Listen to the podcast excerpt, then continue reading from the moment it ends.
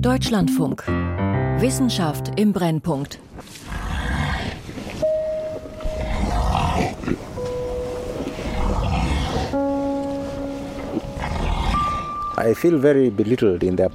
Ich fühle mich sehr klein in ihrer Gegenwart. Um, they are big mamas. Es sind sehr große Säugetiere. Das flößt einem ziemlichen Respekt ein. Sie haben alle Herausforderungen, die das Leben ihnen beschert hat, überlebt. Und hier sind sie. Sie sind wahrscheinlich die Letzten, die diese Unterart retten können. In einem Schutzgebiet in Kenia leben Najin und Fatu, zwei nördliche Breitmaulnashornkühe. Sie sollen Nachwuchs bekommen. Nicht jeder versteht es. Eine kleine Gruppe von Leuten denkt, dass all die Mühe und das Geld, das wir aufwenden, vielleicht in den Schutz anderer Arten fließen sollten. Das steht ihnen frei, aber dann würden wir uns wie Gott verhalten und das wäre nicht richtig.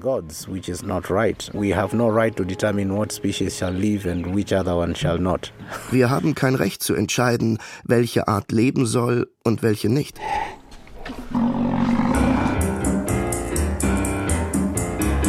Fatu braucht Kinder.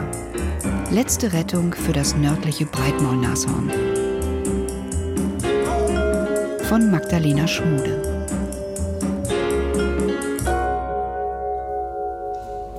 Mai 2018. Thomas Hildebrand hat gerade eine Vorlesung gehalten. Jetzt sitzt er im Flur des Instituts. Er sieht erschöpft aus. Als Reproduktionsmediziner für Wildtiere reist er viel war zuletzt in Taiwan und im europäischen Ausland unterwegs. In der nächsten Woche wird er für einen Vortrag nach Neuseeland fliegen. Und dann ist da noch das derzeit wichtigste Projekt, an dem er und sein Team vom IZW beteiligt sind, BioRescue, die Rettung des nördlichen Breitmaulnashorns. Die Situation ist alles andere als rosig, denn es gibt nur noch zwei lebende Tiere, die Kühe Najin und Fatu eigentlich eine Situation, wo man sagen muss, die Tiere sind praktisch ausgestorben. Es gibt es seit 2008 äh, schon nicht mehr in der Wildbahn.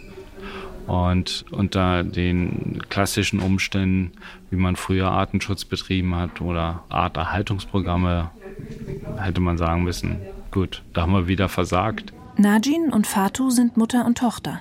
Beide kamen in Gefangenschaft zur Welt. Zuletzt haben sie in einem Zoo in Tschechien gelebt. Schon damals gab es weltweit nur noch eine Handvoll nördliche Breitmaulnashörner. Zuchtprogramme kamen an ihre Grenzen.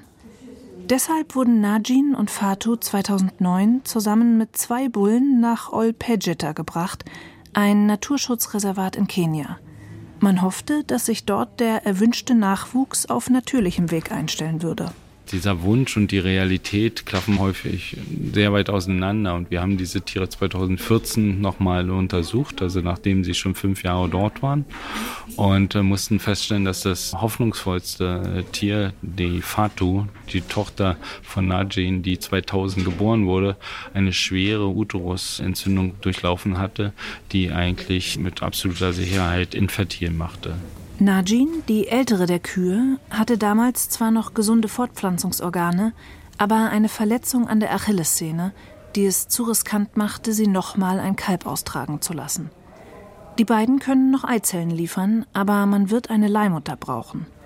Das nah verwandte südliche Breitmaulnashorn bietet sich an. Auch die beiden letzten Bullen, die mit nach Kenia gezogen waren, sind zwischenzeitlich gestorben. Erst Suni, dann Sudan. Ihr Sperma gibt es nur noch eingefroren. Man muss sagen, dass dieses Sperma eine sehr schlechte Qualität hat. Das heißt also, man kann es eigentlich nicht für die künstliche Besamung einsetzen, was auch nicht sehr weitsichtig wäre, weil für die künstliche Besamung müssen mindestens 20 Millionen Spermien verwendet werden. Und was wir derzeit betreiben, ist die Form der In-vitro-Fertilisation mit ICSI. Das bedeutet, man nimmt ein einziges Sperma und injiziert das in eine Eizelle. Das ist also die effektivste Form der Nutzung von Spermien und damit äh, haben wir doch noch mit dieser Vorgehensweise einen erheblichen Raum für Ressourcen. Bevor in wenigen Monaten die erste Eizellenentnahme stattfinden soll, müssen auch bürokratische Hürden genommen werden. Najin und Fatu gehören dem tschechischen Zoo. Doch weil die beiden jetzt in Kenia leben, erhebt die kenianische Regierung Anspruch sowohl auf die Eizellen als auch auf mögliche Embryonen, die daraus entstehen.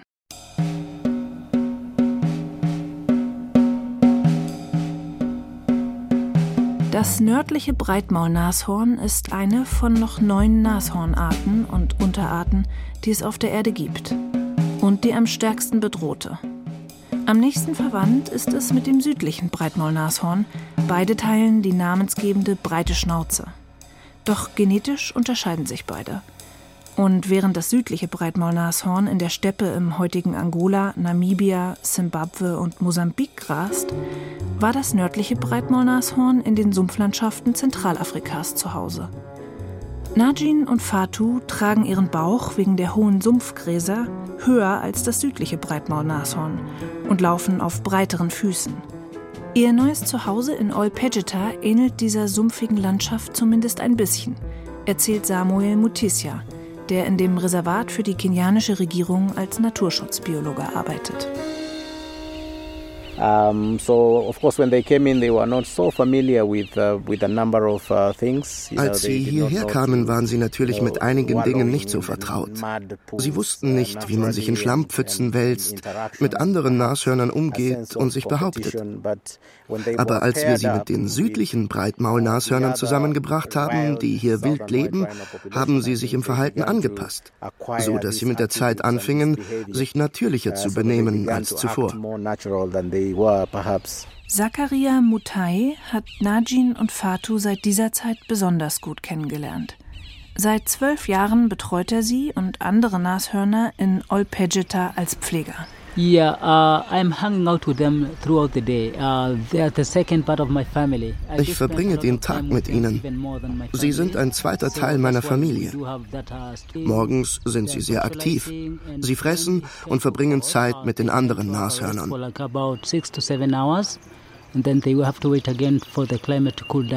Wenn es dann zu heiß wird, ruhen sie für sechs bis sieben Stunden und warten, dass es wieder kühler wird. Früh am Morgen lassen er und die anderen Pfleger Najin und Fatu aus einem offenen Stall, in dem sie die Nacht verbracht haben. Bewacht von Rangern, die Wilderer abhalten sollen. Najin ist die ruhigere der beiden, erzählt Mutai. Ihre Tochter Fatu dagegen sei ungestüm. And they do have uh, die beiden haben eine besondere Verbindung. Sie haben verschiedene Arten, miteinander zu kommunizieren. Jeder Laut hat eine andere Bedeutung. Manchmal, wenn sie sich sehr weit voneinander entfernt haben, gibt es einen Laut, mit dem die eine nach der anderen sucht. There is a call-out sound uh, whereby one is looking out for one another. Die Rufe unterscheiden sich tatsächlich von denen der südlichen Breitmaulnashörner in Olpejeta. Sollte eines der beiden Weibchen sterben, bevor ein Kalb geboren wird, könnten sie ihre spezielle Sprache nicht an die nächste Generation weitergeben. It is pretty important. I think das ist sehr wichtig, denke ich, denn einige dieser Eigenarten und Verhaltensweisen werden erlernt und sind deshalb entscheidend für das Überleben einer Art. Wenn man bedenkt, dass die beiden ihr Leben in einem Zoo verbracht haben, ist zwar nicht klar, wie viel Arttypisches sie noch teilen, aber es ist ein Vorteil, sie noch hier zu haben, um alles, was noch weitergegeben werden kann, weiterzugeben. Das könnte auch entscheidend sein, sollte es gelingen, eine Gruppe nördlicher Breitmaulnashörner wieder anzusiedeln. In ihrem ursprünglichen Lebensraum, in dem es mehr Bäume gibt und das Gras höher wächst als in Kenia. So, yeah, we are conserving them for what we know and what we don't know as well.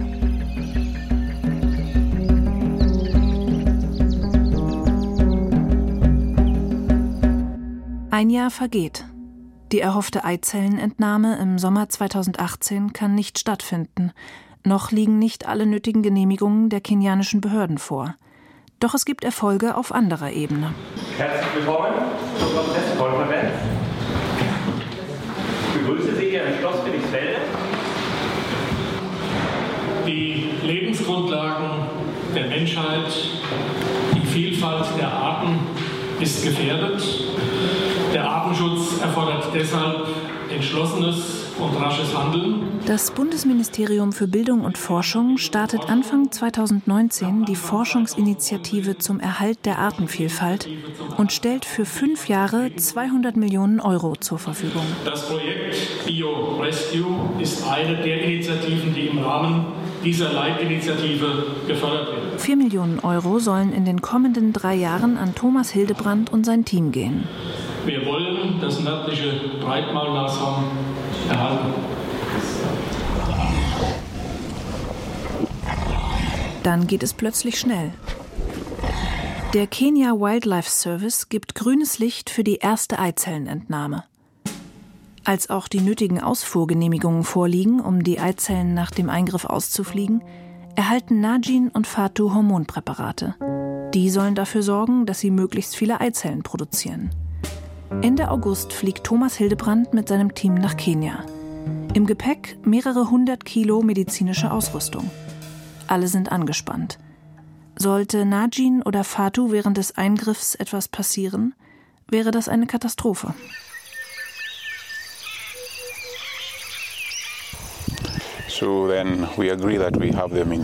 Najin und Fatu steht eine Vollnarkose bevor.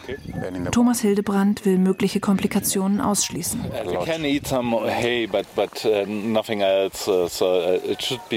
Es gibt keinen Operationssaal. Der Eingriff findet draußen statt. Nur eine Plane über dem offenen Stall schützt vor Starkregen oder Sonne. Es war morgens noch sehr kalt wir haben angefangen, unser Unternehmen bei 14 Grad zu starten. Die Sonne ging gerade auf.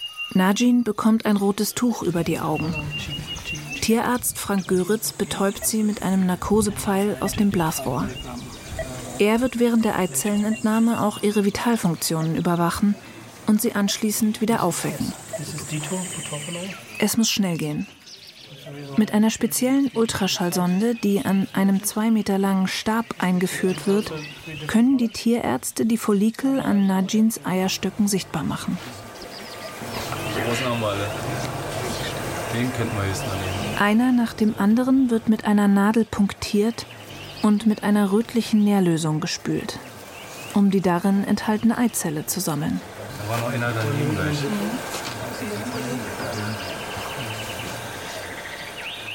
Nach insgesamt fünf Stunden sind beide Eingriffe geschafft.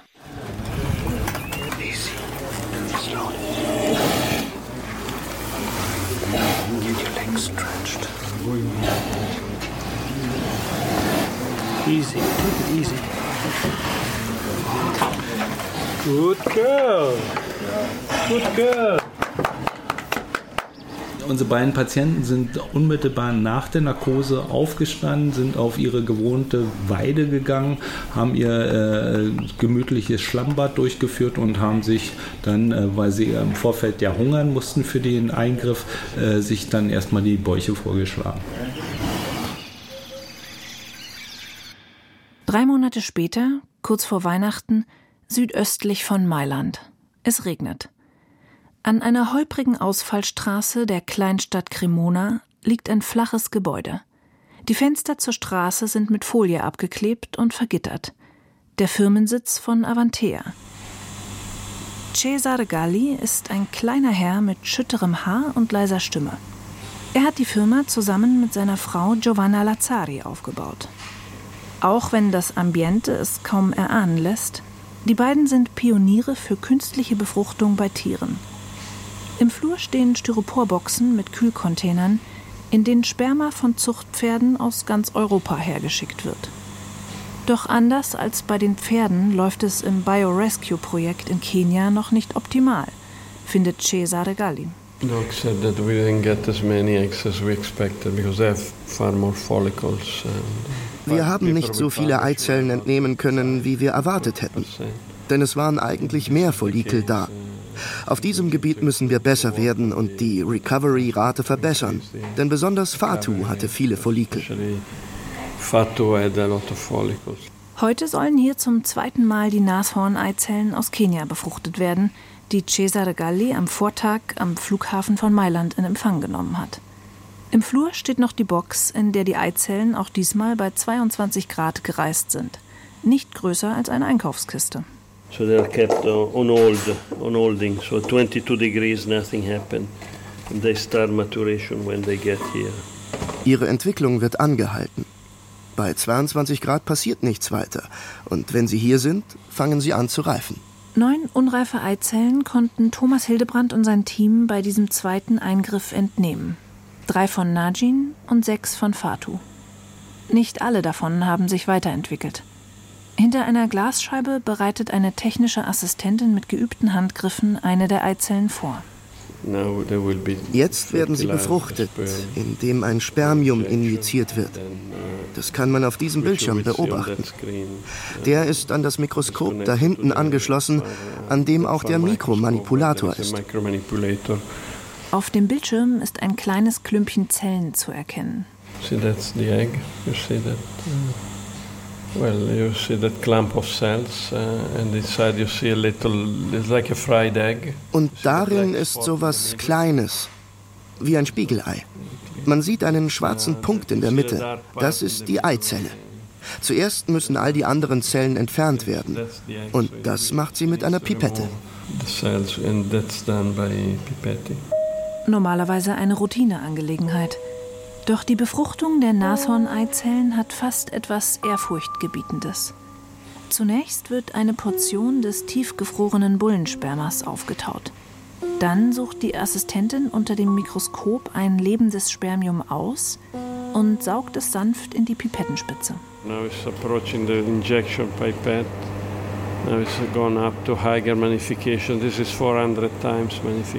Die Pipettenspitze kommt näher.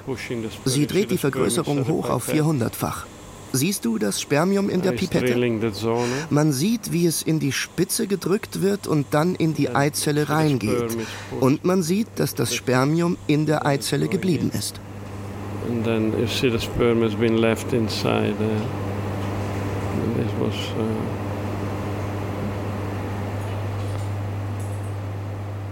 Ab diesem Moment können auch Cesare Galli und sein Team nur noch abwarten, ob sich ein früher Embryo entwickeln wird. Nach der ersten Eizellenentnahme im August hatten zwei der befruchteten Eizellen diesen Schritt geschafft. Die beiden daraus entstandenen Embryonen lagern seitdem tiefgefroren in einem Tank mit flüssigem Stickstoff. Diesmal ist es am Ende ein weiterer Embryo, der dazukommt. Jeder einzelne zählt, denn unbegrenzt oft wird die Prozedur der Eizellenentnahme für Najin und Fatu nicht zumutbar sein. Doch alle Embryonen sind nutzlos, wenn es nicht gelingt, den Embryotransfer erfolgreich durchzuführen. Derzeit wird die Methode in europäischen Zoos in einem Zuchtprogramm entwickelt, an Kühen des südlichen Breitmaulnashorns. Bisher hat noch kein einziger der Versuche funktioniert. Uh, es hat keinen Sinn, ohne diese Ergebnisse nach Kenia zu gehen und den Embryo des nördlichen Breitmaulnashorns zu verwenden, den wir vielleicht heute erzeugen, oder die zwei, die wir schon produziert haben. Die sind einfach zu kostbar. Wir müssen sicher sein, dass sie wissen, was sie tun. Zu diesem Zeitpunkt wissen sie es nicht.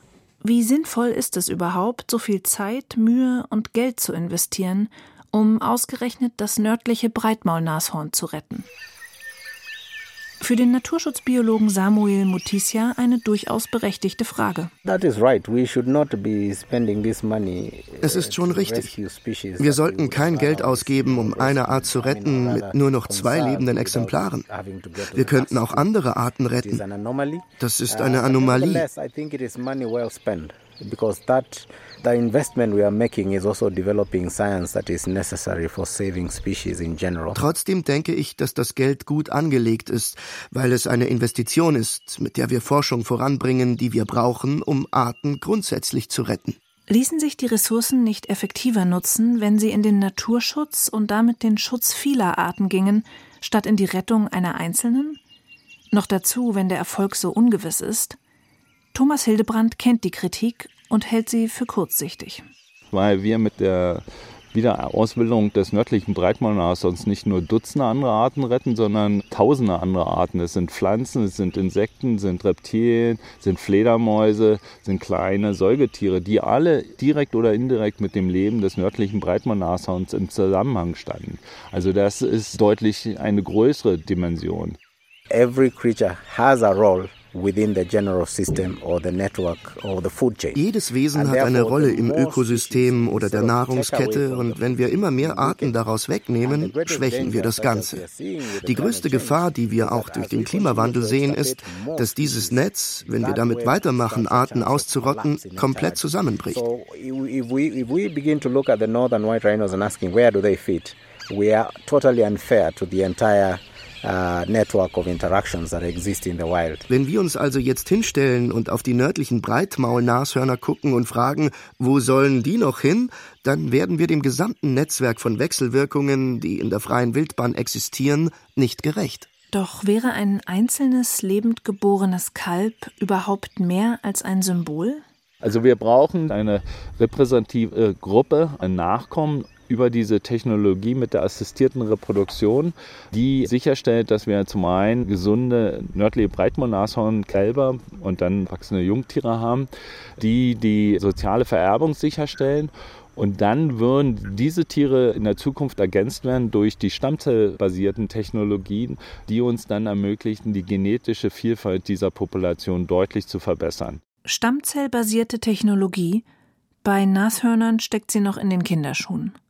Dabei werden aus Körperzellen Stammzellen gezüchtet, die dann zu Spermien und Eizellen werden sollen.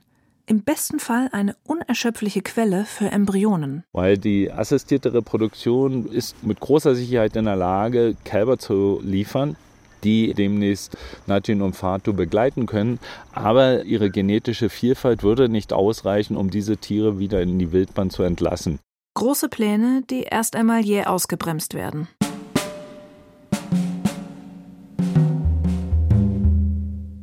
Anfang April 2020. Thomas Hildebrand ist in China, um bei einem Arterhaltungsprojekt für den großen Panda-Bären mitzuarbeiten, als das Land wegen eines neuartigen Coronavirus zum Stillstand kommt. Er sitzt in Berlin fest. Eine für Mai geplante Kenia-Reise fällt aus. Es wird zunächst keine weitere Eizellenentnahme stattfinden. Ein Rückschlag. Die Zeit, die wir hier ja jetzt im Labor verbringen, die geht uns verloren im Rahmen der biologischen Uhr bei diesen beiden letzten Tieren. Sodass wir da wirklich gegen die Zeit laufen und äh, diese Inaktivität, die wir jetzt leider in Kauf nehmen müssen, uns in dieser Hinsicht doch sehr schmerzt. Auch die Situation der Kollegen in Kenia macht ihm Sorgen. Die Finanzierung von den Wildlife-Patrouillen gegen die Wilderei war unter normalen Bedingungen schon ein großer Kraftakt, der viel auf Spenden angewiesen war. Und all das ist jetzt in dieser Krise, wo jeder mehr an sich selbst denkt als an seine weit entfernten Nachbarn, umso schwieriger. Der Tourismus ist weggebrochen, die Spenden sind äh, im Augenblick äh, nicht da, sodass also das ganze System extrem fragil geworden ist. Wir hoffen, dass das ja nur ein temporärer Zustand sein wird und dass man wieder in die ja, praktizierte Routine zurückkommen kann. Aber es schwingt eine große Angst mit, dass das gesamte System zu instabil wird und damit dann eine Gefahr für das gesamte System oder für das gesamte Projekt bestehen könnte. Das Einzige, was die Tierärzte tun können, ist weiter am Embryonentransfer zu arbeiten. Von Deutschland aus, mit südlichen Breitmaulnashörnern. Januar 2021. Ein kalter Morgen im Zoo von Schwerin. Wegen der Corona-Pandemie sind derzeit keine Besucher erlaubt, doch die Tiere müssen weiter versorgt werden. Im Inneren des Nashornhauses ist es warm. Es riecht würzig. Daniel Hese ist Tierpfleger und betreut mit seinen Kolleginnen und Kollegen drei südliche Breitmaulnashörner. Das sind unsere zwei Weibchen. Auf der linken Seite mit dem etwas längeren vorderen Horn haben wir Karin. Das ist auch die, die heute behandelt wird. Und auf der rechten Seite haben wir Clara. Etwas jünger. Ne? Und ganz vorne steht der Bulle, Kimber. In einer leeren Stallbox hat Tierarzt Frank Göritz einen Tisch aufgestellt. Darauf Plastikboxen mit Glasfläschchen. So ungefähr 20 Minuten und dann geht's los. Dann bekommt sie einen Narkosepfeil. Dann warten wir noch mal 20 Minuten, bis wir ran können und dann sichern wir erstmal die Vitalfunktion und dann geht's los mit dem Embryotransfer. Bevor Frank Göritz Karen mit einem Betäubungspfeil sedieren kann, müssen die beiden anderen Nashörner den Stall verlassen. Die Pfleger öffnen die Türen zum Außengelände. Clara trottet sofort nach draußen, aber Kimba weigert sich. Mal, geh mal raus. Mal los. Kimba! Kimba! Schließlich verlässt auch Kimba den Stall. Karen läuft unruhig in der Box hin und her. Frank Göritz hat freie Schussbahn.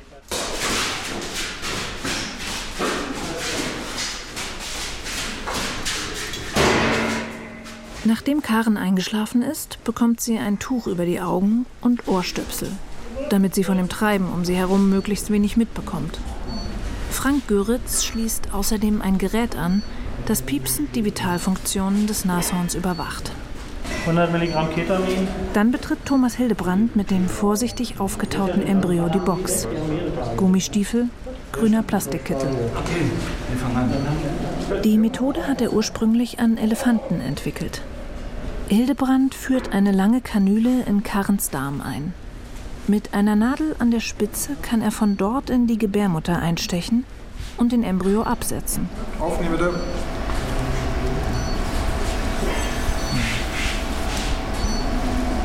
Vorsicht mit dem Auge.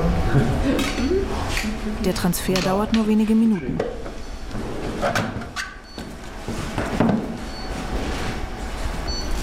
Können wir alle Sachen rausfallen? Tierärzte, Pflegerinnen und Pfleger verlassen die Box. So, alle Tore zu. Verriegelt. Alle zu. Ja. Über 50 Milligramm Naltrexon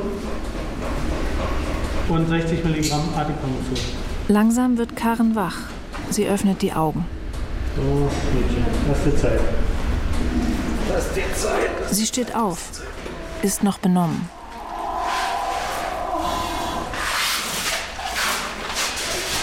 Ja, guten Morgen. Guten Morgen. Gut. Wir lassen uns jetzt in Ruhe. Hm? Komm, wir gehen mal fünf Minuten raus, alle. In wenigen Tagen wird sich herausstellen, dass sich auch dieser Embryo des südlichen Breitmaulnashorns nicht eingenistet hat. Die Testphase geht weiter. In Italien warten inzwischen 14 Embryonen vom nördlichen Breitmaulnashorn, leider nur von Fatu, keiner von Najin. Und in Kenia wartet eine Leihmutter des südlichen Breitmaulnashorns. Aber ihr die kostbaren Embryonen von Fatu einzusetzen, daran ist noch immer nicht zu denken.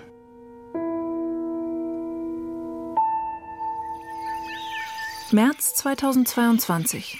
Das Team ist wieder nach Kenia gereist. Najin musste inzwischen wegen eines handballgroßen Tumors an ihrem rechten Eierstock aus dem Programm genommen werden.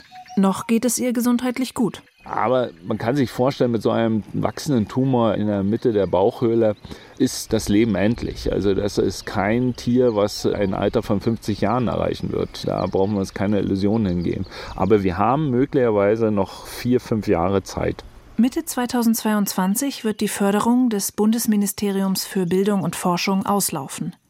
Die 4 Millionen Euro sind aufgebraucht. Aufgeben will niemand. Sie sind schon so weit gekommen und noch könnte Ihr Plan aufgehen. Nach zwei Jahren Corona-Pandemie erscheint er relevant wie nie zuvor, sagt Thomas Hildebrand. Na, ich glaube, die derzeitige Situation mit Covid-19 zeigt sehr deutlich, dass das Stören von hochsensiblen und sehr komplexen Ökosystemen für den Menschen schlimme Folgen haben kann. Und das zentrale Kongo-Becken von Afrika ist eines der komplexesten Ökosysteme überhaupt. Wir wissen nicht, wie schnell ein Ökosystem in dieser Komplexität umkippt, aber wir können uns vorstellen, dass das Zurückbringen des nördlichen Breitmaul-Nashorns vieles wieder in die Balance bringt. Und deswegen ist nicht nur eine wissenschaftliche Übung ist, was alles Wissenschaft liefern kann, sondern es ist eine entscheidende Maßnahme des Artenschutzes, um komplexe Ökosysteme zu reparieren. Ob Najin oder Fatu diesen Moment noch erleben werden, kann niemand sagen. Samuel Mutisia hat schon andere Nashörner sterben sehen. I was part of the team that stood next to Sudan when he died. Ich gehörte zu dem Team, das bei Sudan war, als er starb. Das war ein sehr trauriger Moment, an den ich mit großer Wehmut denke. Aber es gehört nun mal zum Leben. Auch für Najin und Fatu wird die Zeit kommen. Aber ich will mir vorstellen, dass sie dann nicht umsonst sterben und dass sie andere Mitglieder ihrer Art zurücklassen, die ihr Erbe weitertragen.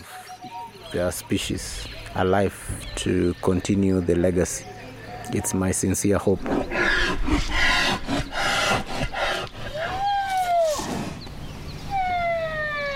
Fatu braucht Kinder. Letzte Rettung für das nördliche Breitmaulnashorn von Magdalena Schmude. Es sprachen Luise Wolfram und Robert Frank. Ton Christoph Richter. Regie Friederike Wigger. Redaktion Christiane Knoll. Produktion Deutschlandfunk 2022. Mit Dank an Robert Policht und Ivana Zinkova für die Bereitstellung von Aufnahmen der Nashornrufe.